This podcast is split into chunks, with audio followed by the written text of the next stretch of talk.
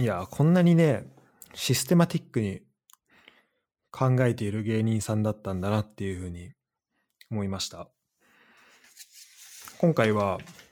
山里亮太の「天才を諦めた」っていう本を読んですごい面白かったのでその感想をちょっと話したいと思います。でこの本はまあタイトルにあるように、えーまあ、南海キャンディーズ山里亮太山ちゃんが、えーまあ、天才をねもともと天才になりたかった。ダウンタウン松本人志がすごい好きででそのダウンタウン松本人志のような天才になりたかったんだけど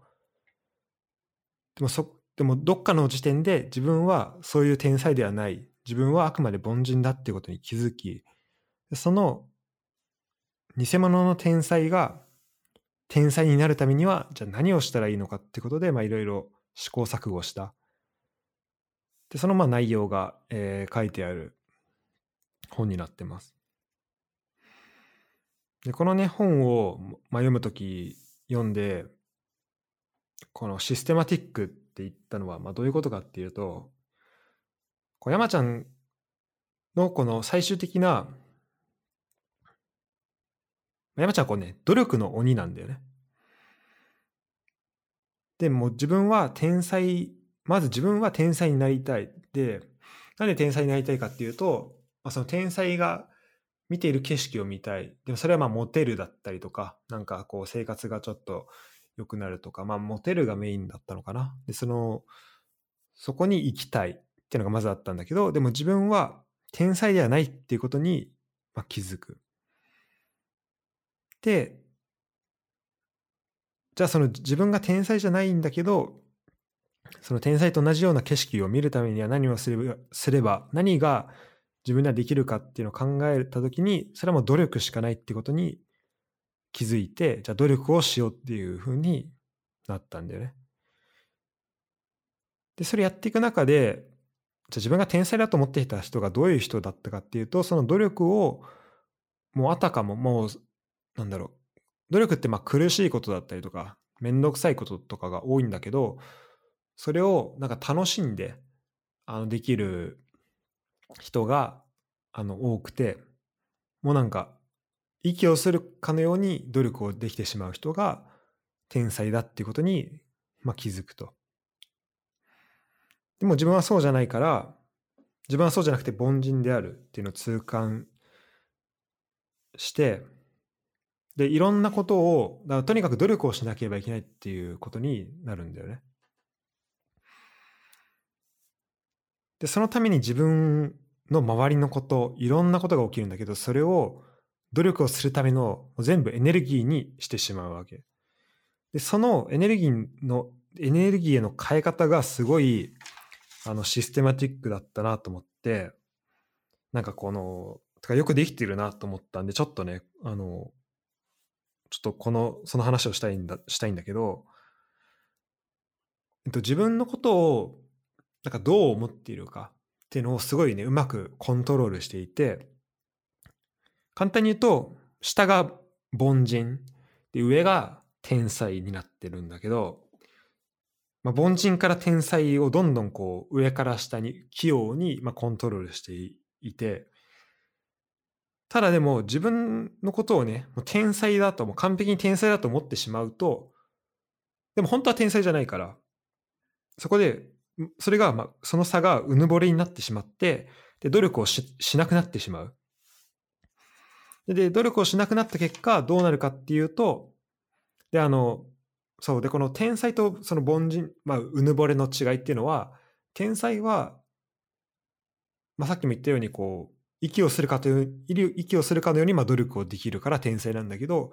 うぬぼれている人は、もう自分が天才だと思ってるから、だから努力をしなくていいと思ってる、思ってて、で、本当はしなきゃいけない努力っていうのが、はでもめんどくさいまま、だから結局やらなくなってしまってどんどんこう努力ができなくなってしまう。からこのうぬぼれに入った瞬間にどんどんどんどんこう下り坂になってしまうんだけど。でもこれはまあある意味では自分のことを天才だと思うことはまあいいことで、まあそれはね、ある意味こう自分が楽しかったりとか、こう、なんかこう、そう、なんだろうな、ワクワク感、自分の期待、自分に対する期待感みたいので、まあ努力をできるところがあるから、まあある程度のその自分、ある程度自分のことをこうどんどん、あ、自分ができる、これやったらできるんだろうなってこう期待感を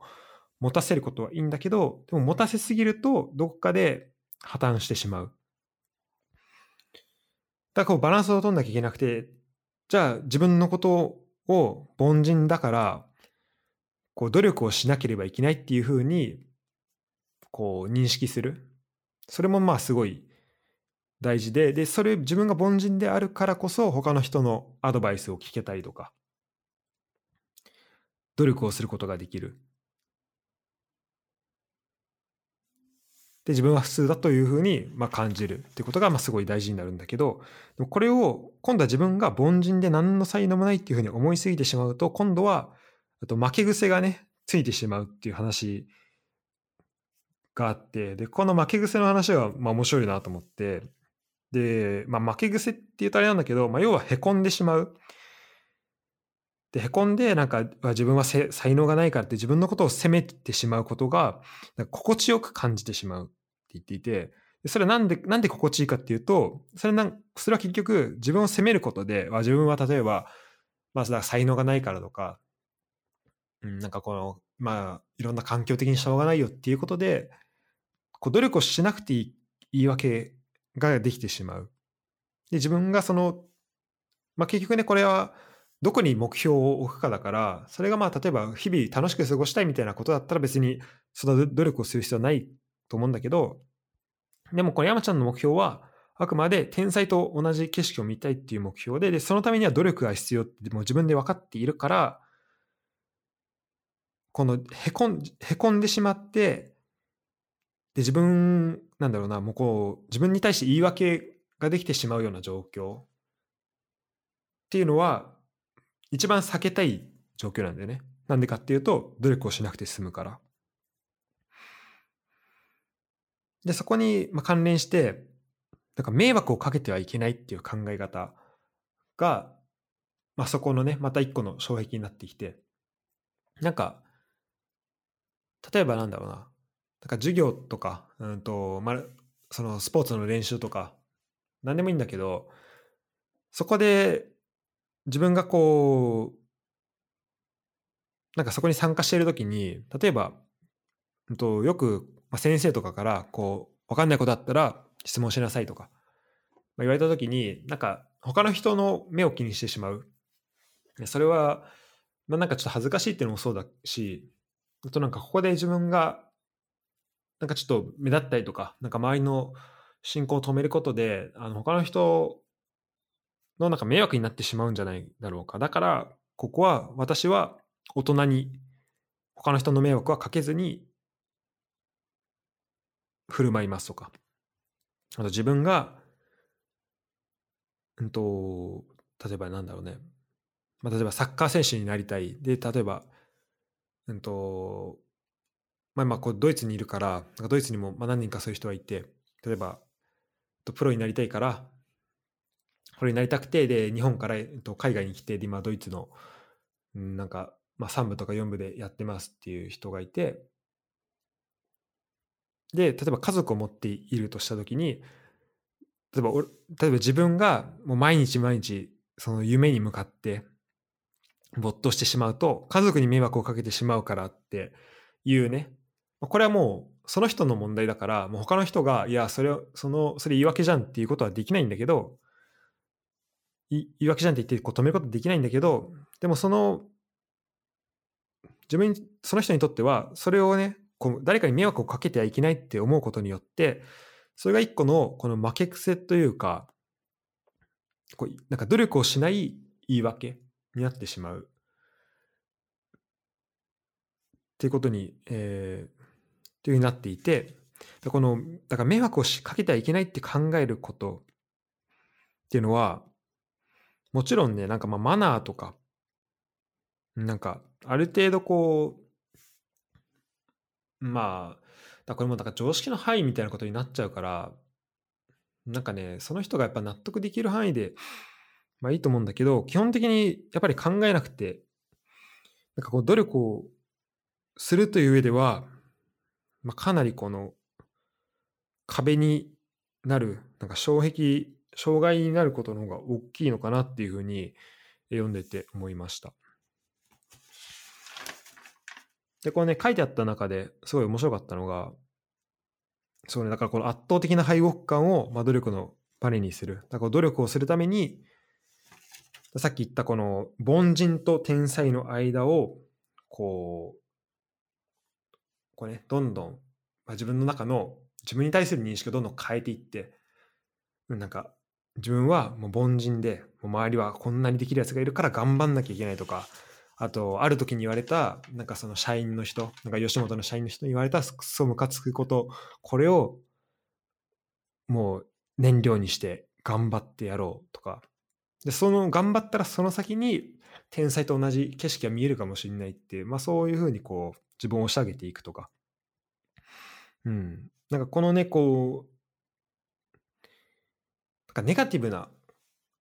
感情だから、その怒りとか妬みとかっていうのは本来は。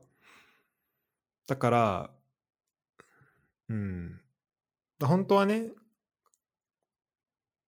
なんだろうな。本当はまあ、そもそも起きない方がいいことなのかもしれないけど、でもやっぱり人間である以上とか、あとまあこの天才ではない以上、まあ俺も含めて多くの人は天才ではないと思うから、そうなった時にやっぱそういう感情が出てきてしまって、で、そこをどうやってエネルギーに変えていくのかっていう、この姿勢がすごいね、なんか、うん、かっこいいなっていうふうに、あの、思いました。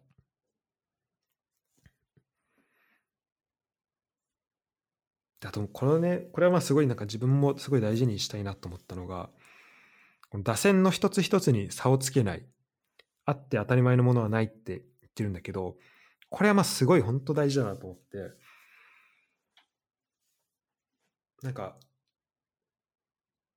この自分がね、あの、使う1時間とか、まあいろんなこと、俺はその博士課程と並行して、なんかいくつか、まあこのポッドキャストもそうだけど、なんかやってるんだけど、その自分がじゃあ例えば1分使うなら、同じ1分間、まあ、平等に時間は流れているわけで、そこにこう、なんだろうな、差をつけない。このこの、なんだろう、この人と連絡する、この作業するときはあまり、なんか適当にやるとか、なんかめんどくさいなって思うぐらいだったらまあそもそもやらない方がいいし、うん、なんかそこをね、こう差をつけないでやるっていうのは、これはめちゃめちゃ大事にしたいなっていうふうに思いました。うん。それでね、えっと、自分の、さあとそう自分の道から逃げずに走り続ける力をつけるっていうこと。で、これは、でこの他の人と結局、まあ、山ちゃん何回か他の人と比べたりしながら、それを自分の劣等感、そこから生まれる劣等感を自分のパワーにしたりとか、あとまあそこでこう、あ、自分はここまでいけるんだっていう、その、その、なんだろうな、まあ、自分ができるぞっていうね、そのパワー、その認識から、まあ、それをパワーにしたりとか、いろいろね、こう周りと比べたりっていうこともあるんだけど、でも、なんかね、周りとの比較っていうのも、なんかあまりプラスで考えられないことは多いんだけど、でもこの自分の道、結局山ちゃんこの他の人とか、その、その比較とか、あと、まあ、ネガティブな感情とかを、結局自分の道、この自分が進むための道、そこを走るための、まあ、エネルギーに変えることができているから、これはね、すごい見習わなきゃいけないことかなっていうふうに思いました。なんか、うん、このねなんかネガティブな感情を使ってパワーにして、まあ、それを原動力にするっていうのはちょっとなんか、うんと、スター・ウォーズのねそのなんだっけなえー、っと、ダークパワーだっけなんだっけあの、悪者が使うパワーね。ダークフォースっぽいんだけど、なんかその怒りに任せて、まあ、その怒りを使って強くなるっていうのは、うん、なんかそれはね、一見するとちょっとちょっとダークフォースっぽい。うん。だけど、でも、そこのダークフォースと違うのは、結果的にこの怒りとか、その妬みみたいな感情をそこでは消費せずに努力していって自分を自分をどんどんこう高いところに持っていく。でその結果もその怒りとかのそのパワーを使わなくてもその自分がもともと怒りとか妬みとかを持っていた対象を簡単に超えることができている。っていうのがこの山ちゃんのなんかやったことかのかやったことなのかなと思って、まあ、そのためにはすごい努力が必要だしでその努力をするためには自分をそのへこまないようにうぬぼれないようにうまくコントロールしなければいけないんだなっていうふうに思いました。うん、でなんかこの、まあてまあ、だから短期的にモチベーションを上げるためにはそのその時々の目標を立ててそのために、まあ、ベストを尽くしていくっていうのも、まあ、すごいねそれも大事だなと思うしなんかチャンスが来た時はそれをご褒美として考えるんじゃなくてあくまで打席が増えたというふうに考える。でそうそうすることで、まあ、慢心に対して、まあ、謙虚な自分が謙虚になることで、まあ、対抗することができるとかね。うん。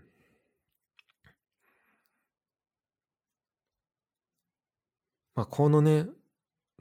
なんか努力をするための、努力をするための努力みたいな、なんかその、自分の考え方を、まあ、いかに変えるかみたいなのがすごい、結構この、なんか似てると思うんだよね。この立場として、まあ、俺もこう、ある程度やる、やることとしては自由で、なんかスケジュールもなんか上からこれをやりなさいって言われることはあまりないし、なんかやることは自由に決める、決めれる中で、自分の自立とか、なんかすごい自分、自己計画みたいなすごい重要になってくるし、自分のモチベーションもすごい大事だし、その中で、わ俺本当に何もできないなって思うこともあるけど、でもそこでへこんでなんか前に進まなかったら何もできなくなっちゃうし。だからある程度、あ、俺これはできんだなとか、なんかこれやってみたいなってどんどん思いながら、ちょっと創作、どんどんね、いろんなものを作っていくっていうのもすごいなんか大事だし、でも一方で、俺はもうなんか、あ、もうこれも何でもできるから、もうなんか自然に、もうなんか、こう、なんつうの、なりで、この、まあ、流れるように生きていったら、まあ、3年後博士課程取れて、まあ、適当にいけるでしょっていう気持ちでいたら、それは多分あの、まあ、修士まではそれで多分いけたんだけど、まあ、多分博士はもうそれではもういけない世界になってきてるから。うん。で、俺はまあ修士でそういう感じでいった分、ちょっと博士でのハンディキャップも多いんで、まあ、その分頑張んなきゃいけないっていうところもあって、うん。このね、あの本はすごい、そういう意味だと参考になりました。で、これ言ってたあのね、努力を自分のお守りにするっていう話がね、すごい納得というか、すごい共感できて、で、俺はそのフランスにいた時に、フランス語で授業を受けてたんだけど、まあ、フランス語で発表する機会も、まあ、何回かあって、で、なんかね、チームを組んで、あの、なんかプレゼンをしますみたいな。なんか、えっと、そのグループ組んで、そのグループごとに、なんかどっかの会社と、なんか一緒にこう、なんかプロジェクトみたいのをやって、で、その成果を最後にプレゼンで発表しますみたいのがあって、で、俺のグループは、あの、周りがみんなフランス人だったから、で、俺まだついて半年ぐらいだったから、もうおんぶに抱っこで、もう何もしない 自分は。だもう、ミーティングもいるけど、なんか何が喋ってるかよくわかんないし、まあ、終わった後に、あ、こんなこと喋ってるみたいな言われるけど、もうなんか、何のことやらみたいな感じでずっといたんだけど、まあ、最後のね、プレゼンだけは、なんか、まあ、原稿さえあれば、こう貢献できるから、そこは頑張ろうと思って、で、原稿をね、こう、その時は、多分、なんかね、音声読み上げソフトみたいに使って、なんかそれに読ませたので、なんか練習した記憶があるんだけど、まあ、それでなんか練習して、で、それで発表したんだよね。で、何回も何回も練習して、結構、もう発表するときに、まあ、フランス語で発表するってところで、まあ、緊張しててもおかしくはないんだけど、でも、これで、それ以上なんかもう悪くなる。ここで失敗したら、失敗というか、ここでうまくいかなくてももう、それしょうがないよなって思えるぐらい結構頑張って、なんか努力して準備できたから、なんかそこで緊張とか不安になるってことは全然なくて、まあ、むしろ、まあね、まあもともとフランス語を勉強するときのメンタリティがもう、まあ、ゼロスタートだから、もう、なんか失うものはないっていう気持ちでいけたっていうのもまあ一個あるんだけど、なんかそれでいけたからすごい、まあ、そのね、プレゼンすごい楽しくできたのを覚えてて、で、結果なんか、そういう予選、本戦みたいなのがあったんだけど、まあその予選通過して、なんか本戦みたいなのになんか進むまあ、こともできて、なんかそれはね、結構いい思い出で、努力を自分のお守りにするっていうのはすごいあの納得、共感できる内容ですね。ただこのまあバランスがすごいね、重要で、まあ、自分が努力している、で自分が努力をすればするほど、結構他の人の努力がなんか見えなくなってしまう瞬間もあるのかなと思って、で、それはこの本にも書かれていて、自分のペースと相手のペース。で、自分はこんだけ努力している。自分、全部自分がネタを作って、でその練習も、なんかすごいそれも考えたネタでで、練習もすごい自分が、自分はしているんだけど、相方はそこに、あ、そこまで自分と同じような、こう、エンゲージメントができていないっていうふうに思った時にこの自分のペースと相手のペースをどうやって合わせていくかみたいなのは、まあ、このコンビとかチームとかっていうのでやっていく時にすごい大事だなと思ってでそこでやっぱりこう山ちゃんの反省はこう干渉してしまった。で相手もなんだろうな。なんか相手もこう一人の人間でその人が持っている事情を抱えながらまあ努力をしているんだけどでもそこのこの相手の事情とかをまあ見ないで、で、こう自分の努力に合わせ、合わせるっていうのがまあ善だった。善っていうふうに考えていたから、こう、歩幅を合わせるっていう、なんだろうな、歩幅を合わせるとしたらもう相手が自分に合わせるしかなくて、で、相手と自分の間を取るとか、なんか他の歩幅の合わせ方を考えるっていうことを、まあ、しなくなってしまったっていうのが、でそれがきっかけで、こういくつかね、こう、コンビ間での、なんか圧力とかが生まれたのかなっていうふうに、生まれたみたいで、だからそこは、ま、努力をするっていうのと、それをなんか、同じ努力を他の人に求めるっていうのは、求める。で、またそれをなんか押し付けるっていうのは、まあ、それぞれ全然違うことだと思うから、なんか、うん。まあ俺はね、まあもともとやってることが個人プレイということもあるし、うん。あるから、あるんだけど、まあこれってなんかいろんなことに延長して、なんか俺はこの研究めっちゃ頑張ってるのに、なんでこいつはこんなこともできないんだみたいなことを、まあ何でも、まあ言おうと思えば言えちゃうことなんだけど、うん。まあね、それやっていくと、なんか、息苦しくて何もできない社会しか生まれないと思うしやっぱりそれはなんか想像力が欠けていないとなんか言えないことだと思うから、うん、なんかそこの想像力とかあとまあ相手の気持ちに立ってみたいなことは、まあ、常にまあ意識をしていかなきゃいけないなと思うし。でも多分このなんか山ちゃんがその相方に対してすごい当たったみたい、強く当たったみたいなのも、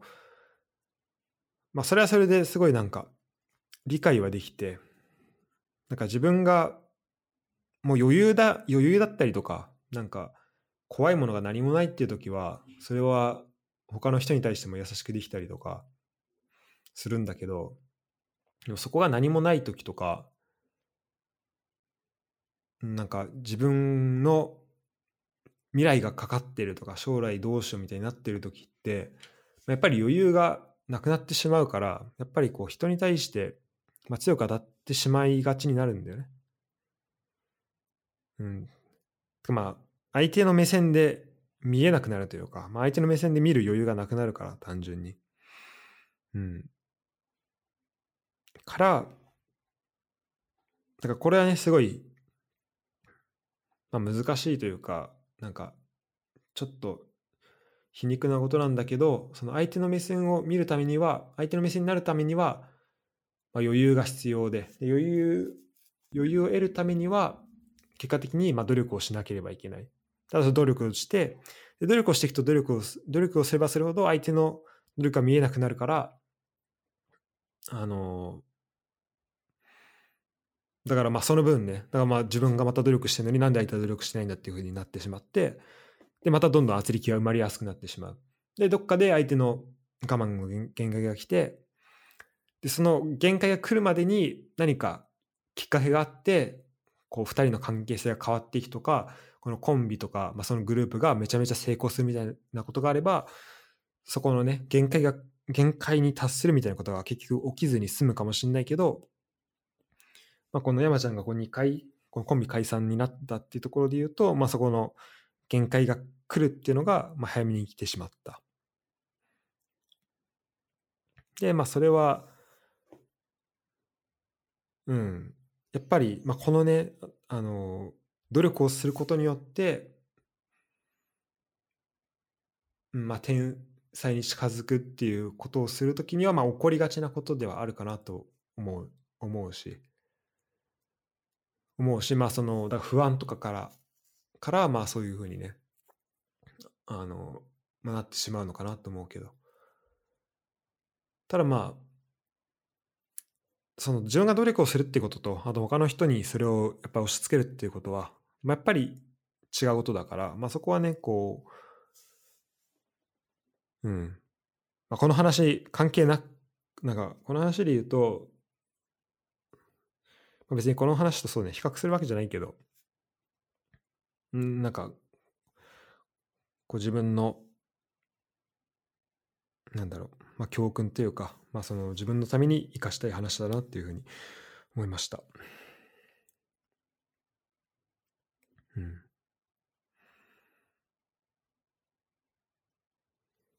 じゃあ最後にこの本で、えー、よかった言葉を言いながら終わりにします。えー、嫉妬は努力不足の